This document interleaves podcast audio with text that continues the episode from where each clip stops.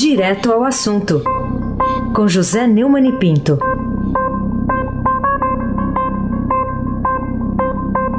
Oi, Neumani, bom dia. Bom dia, Raíssen Abac, o craque. Bom dia, Carolina Ercolim, tintim por tintim. Bom dia. Bom dia, capitão Afrânio Cruz e o seu pedalinho. Bom dia, Bárbara Guerra. Bom dia, Moacir Biasi. Bom dia, Clã Bonfim, Manuel Alice Isadora. Bom dia, melhor ouvinte, ouvinte da Rádio Eldorado 107.3 FM. Aí se abaque o craque. Frânio foi de pedalinho para Vila Belmiro e já voltou rapidinho. É. O Neumann, é, falando aqui da. O que, que foi? A Frânio é Santista? É Santista. É Santista. Por uma noite eu também fui. É, imagino. Imaginei isso. Ô, Neumann, primeira página aqui do Estadão destaca, entre outros assuntos, servidor público ganha. Servidor, né? Servidor ganha o dobro do setor privado, aponta Banco Mundial. Para você, que passo precisa ser dado pela elite política aqui nacional para corrigir essa distorção? É o estudo do Banco Central, gestão é do, desculpe, o estudo do Banco Mundial, o BIRD, sobre gestão de pessoas e folha de pagamento no setor público brasileiro, que dizem os dados, é assustador, mas todos nós já sabíamos disso, apenas tínhamos assim uma impressão, né? Olha, é, os servidores públicos federais ganham no Brasil, em média, quase o dobro, 96% dos trabalhadores que exercem função semelhante nas empresas do setor privado. O chamado prêmio salarial do setor público federal é o mais alto numa amostra de 53 países pesquisados pelo Banco Mundial. Nos estados, essa diferença é um pouco menor, mas também é enorme. 36% mais elevado. Nos municípios não há uma diferença salarial em relação à iniciativa privada. É, o, o, o, o, estudo feito em conjunto com o Ministério da Economia aponta que há uma alta dispersão salarial e muita desigualdade, muita desigualdade entre as carreiras do funcionalismo público. Então, o banco acha que a política salarial nos próximos anos vai ser decisiva para as finanças públicas no Brasil. Muito mais do que reformas, muito mais do que qualquer outra coisa. Né? Olha, é, em 2019, 44% dos servidores do executivo recebiam mais de 10 mil reais por mês, 22% acima de 15 mil e 11% a mais de 20 mil. Ainda 1% dos servidores que conseguem ganhar acima do teto salarial do funcionalismo de 33.763, baseado nos salários dos ministros do Supremo Tribunal Federal. O, o, o, gasto do setor público brasileiro com folha de salário é alto para os padrões internacionais, embora o número de funcionários não seja tão grande. Quer dizer, a prioridade é uma reforma administrativa, mas não uma reforma administrativa ficar diminuindo o ministério, fazendo de conta que está economizando. Economizando para valer, fazendo uma, uma reforma constitucional que adeque no mínimo, aos padrões internacionais. Né? Talvez seria um sonho, uma ilusão imaginar que pudesse haver uma igualdade, né? uma equanimidade entre funcionários federais e funcionários de empresas privadas. Né?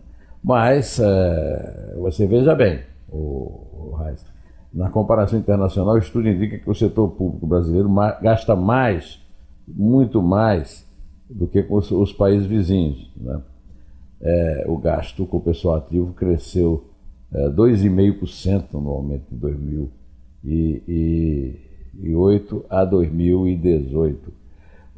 Entre 2007 e 2017, Carolina, o gasto com servidores públicos teve uma expansão de 48% acima da inflação do período. O gasto, é, enquanto isso aí, no, no, o gasto no México, o México pagou 1,6%, a Colômbia 2,3% e a Argentina 2,5%. É, tem, que, tem que mexer nisso, então nunca as contas públicas vão ter equilíbrio, Carolina Ercolim, tintim por tintim. E que ganho o cidadão comum do Brasil teve com a votação na qual o Senado decidiu ontem aumentar em quatro anos o pagamento de precatórios, né, a exceção dos alimentícios. É. Na verdade é o seguinte, isso é uma das maiores injustiças é, da legislação no Brasil. Né? O precatório é uma despesa que o Estado assume judicialmente, é condenado a fazê-la, né?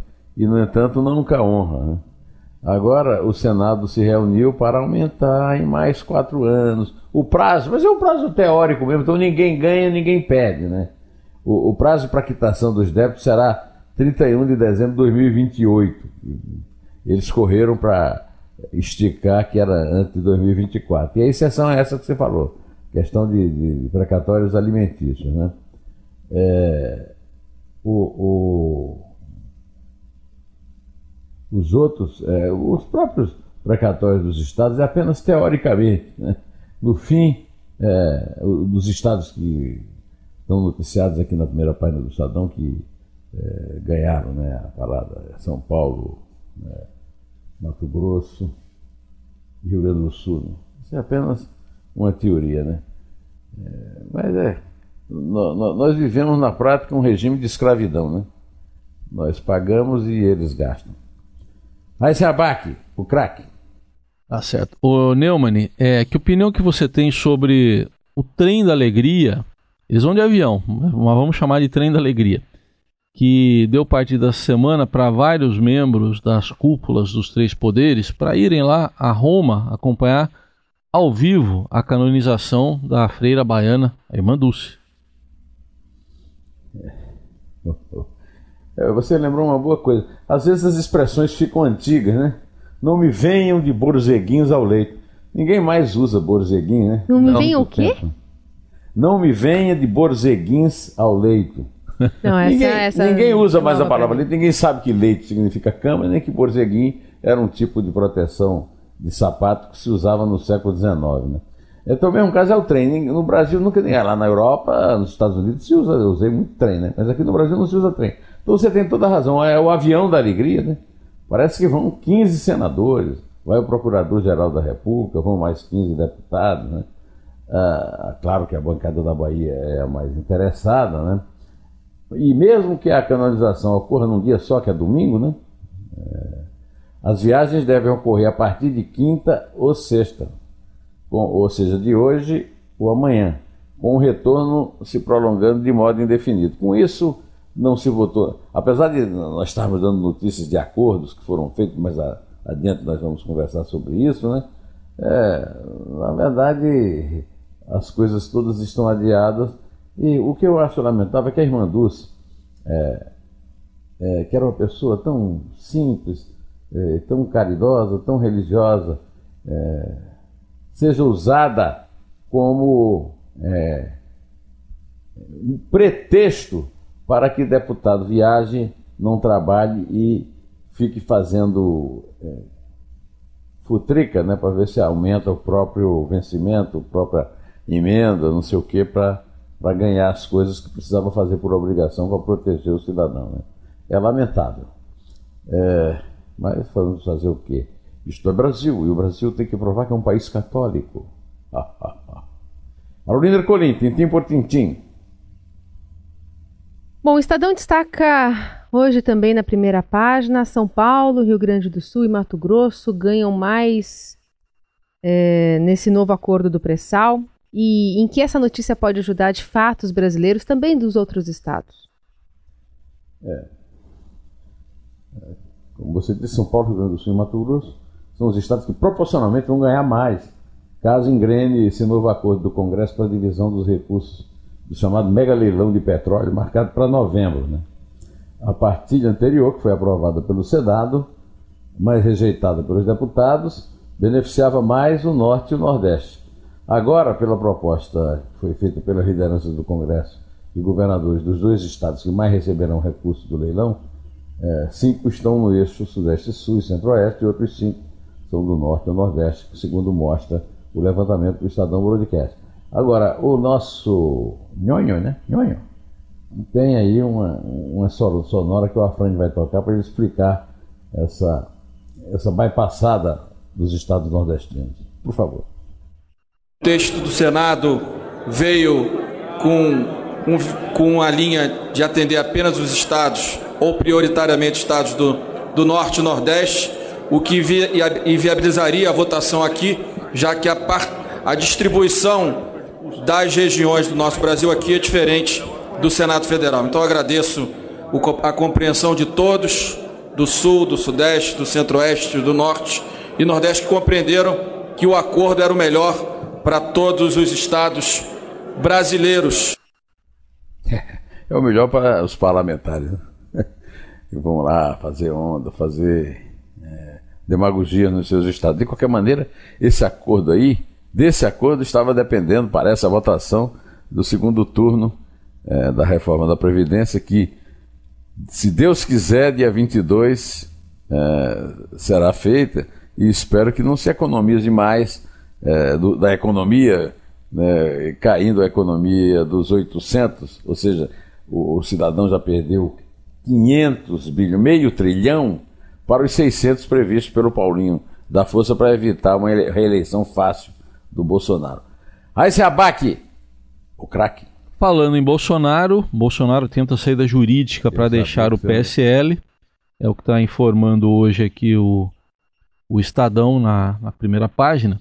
Para você, Neumann, o que, que motiva é, essa situação toda e que consequências pode ter esse rolo aí entre o presidente e o partido pelo qual ele se elegeu? É.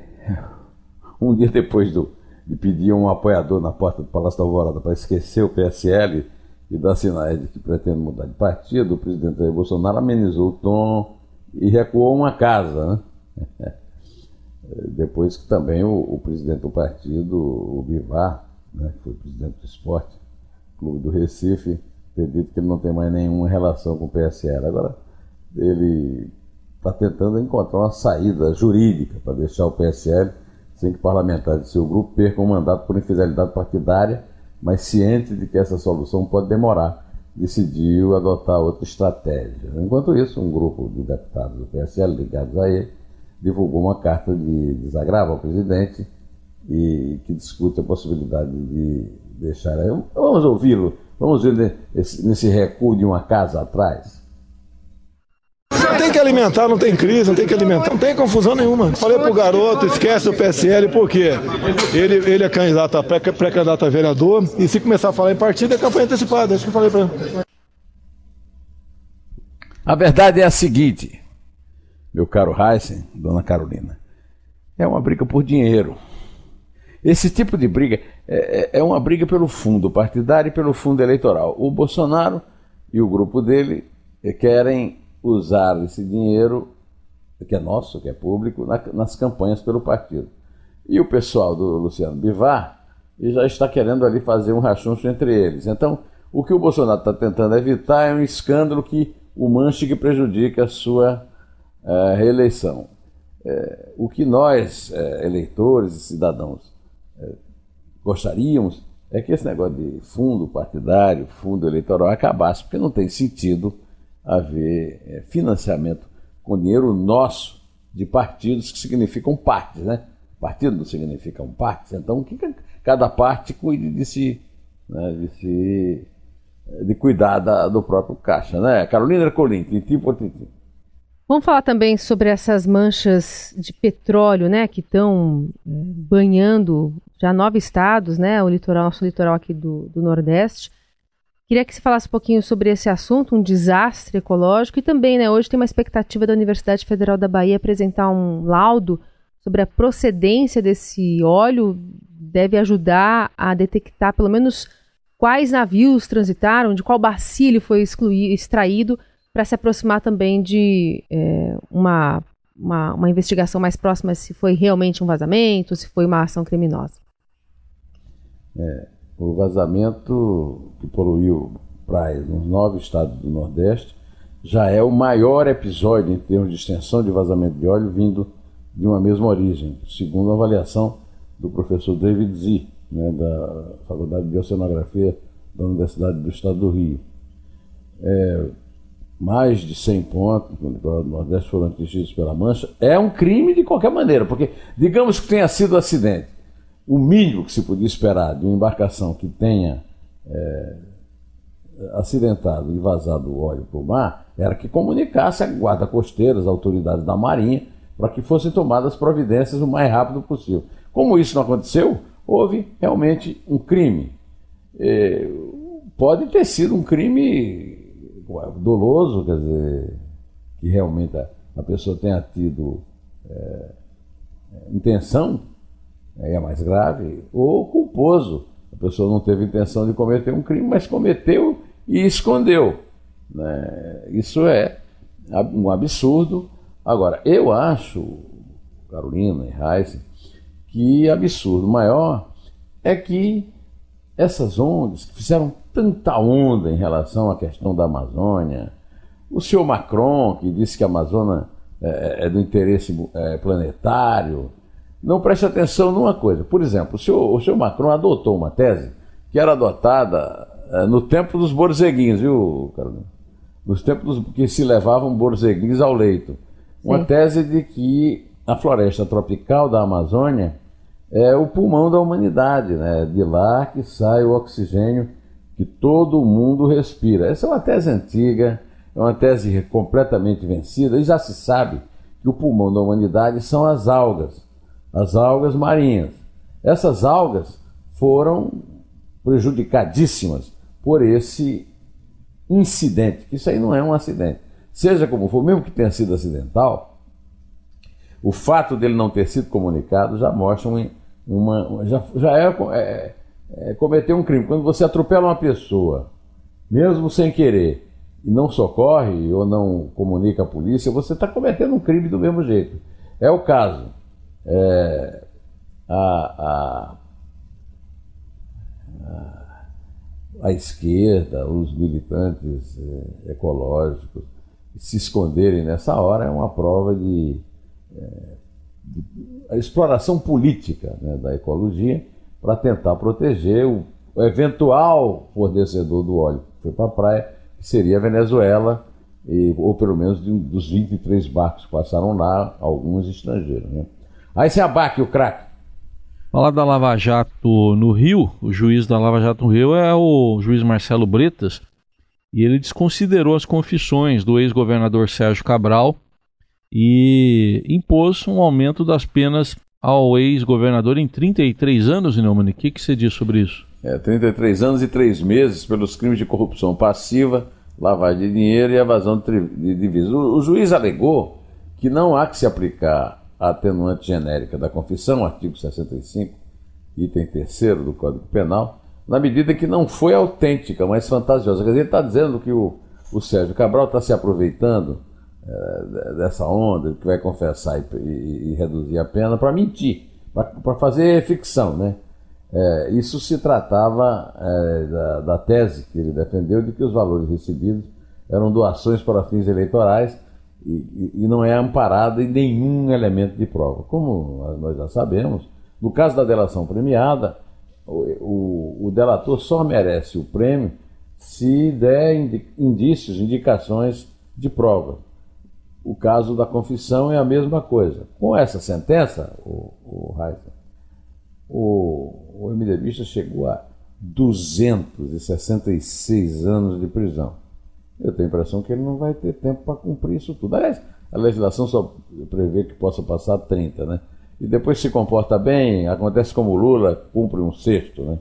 Um sexto. Aí vai dividir isso aí por seis, também não vai dar grande, grande alívio, né? É, segundo consta nos autos, é, Cabral admitiu que ordenava Carlos Miranda e Sérgio Oliveira Castro entregarem recursos aos irmãos Chebar para custódia, corroborando o que disseram os colaboradores, apesar de afirmar que a origem de tais valores seriam colaborações para campanhas eleitorais. Quer dizer, ele quis delatar os outros e livrar dele, terminou tomando aí um, um, um chumbo pelas costas do juiz Marcelo Bretas. Carolina Ercolim, tintim por tintim. Muito bem, Neumani. Vamos ainda falar sobre o ex-governador do Espírito Santo, Paulo Artung, que tem ou não tem razão a cobrar que os chefões dos partidos políticos no Brasil se preocupem mais em aproveitar o clima favorável para mudanças que ele vê no momento e menos em preparar a disputa para o pleito de 2022. Essa é uma história antiga no Brasil. O, o ex-governador do Espírito Santo, Paulo Artung, está sem partido acha que o momento é de aproveitar o clima favorável a mudanças e não de pensar em 2022, na vida e na política. existe a questão do tempo. Não podemos errar no, no tempo e o tempo para a gente construir uma alternativa está muito longe de hoje, ele afirmou. Né?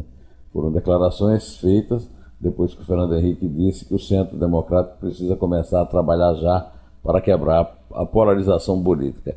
É, é muito bonito, teoricamente, é uma beleza, mas na realidade é, o que acontece no Brasil é, é que mal eleito, aliás, se elege muito, se, se vota muito mal no Brasil em geral, mal eleito, mas aí no sentido de tempo, né?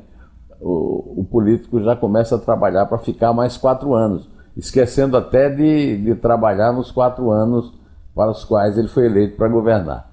O, parece uma coisa teoricamente oh, bonita e tal, mas não passa de uma utopia, né? Pensar que alguém vai pensar em coisas é, para o bem do Brasil, da sociedade. Não, está cada, cada um cuidando da sua carreira, essa é a verdade. Inclusive, não sei porquê, o Fernando Henrique já foi presidente da República e que devia estar quietinho em casa em vez de falar pelos cotovelos. Ô, ô, ô Carolina. Oi. Vamos, vamos contar, Carolina? Vamos contar. É três. É dois? É um. Em pé.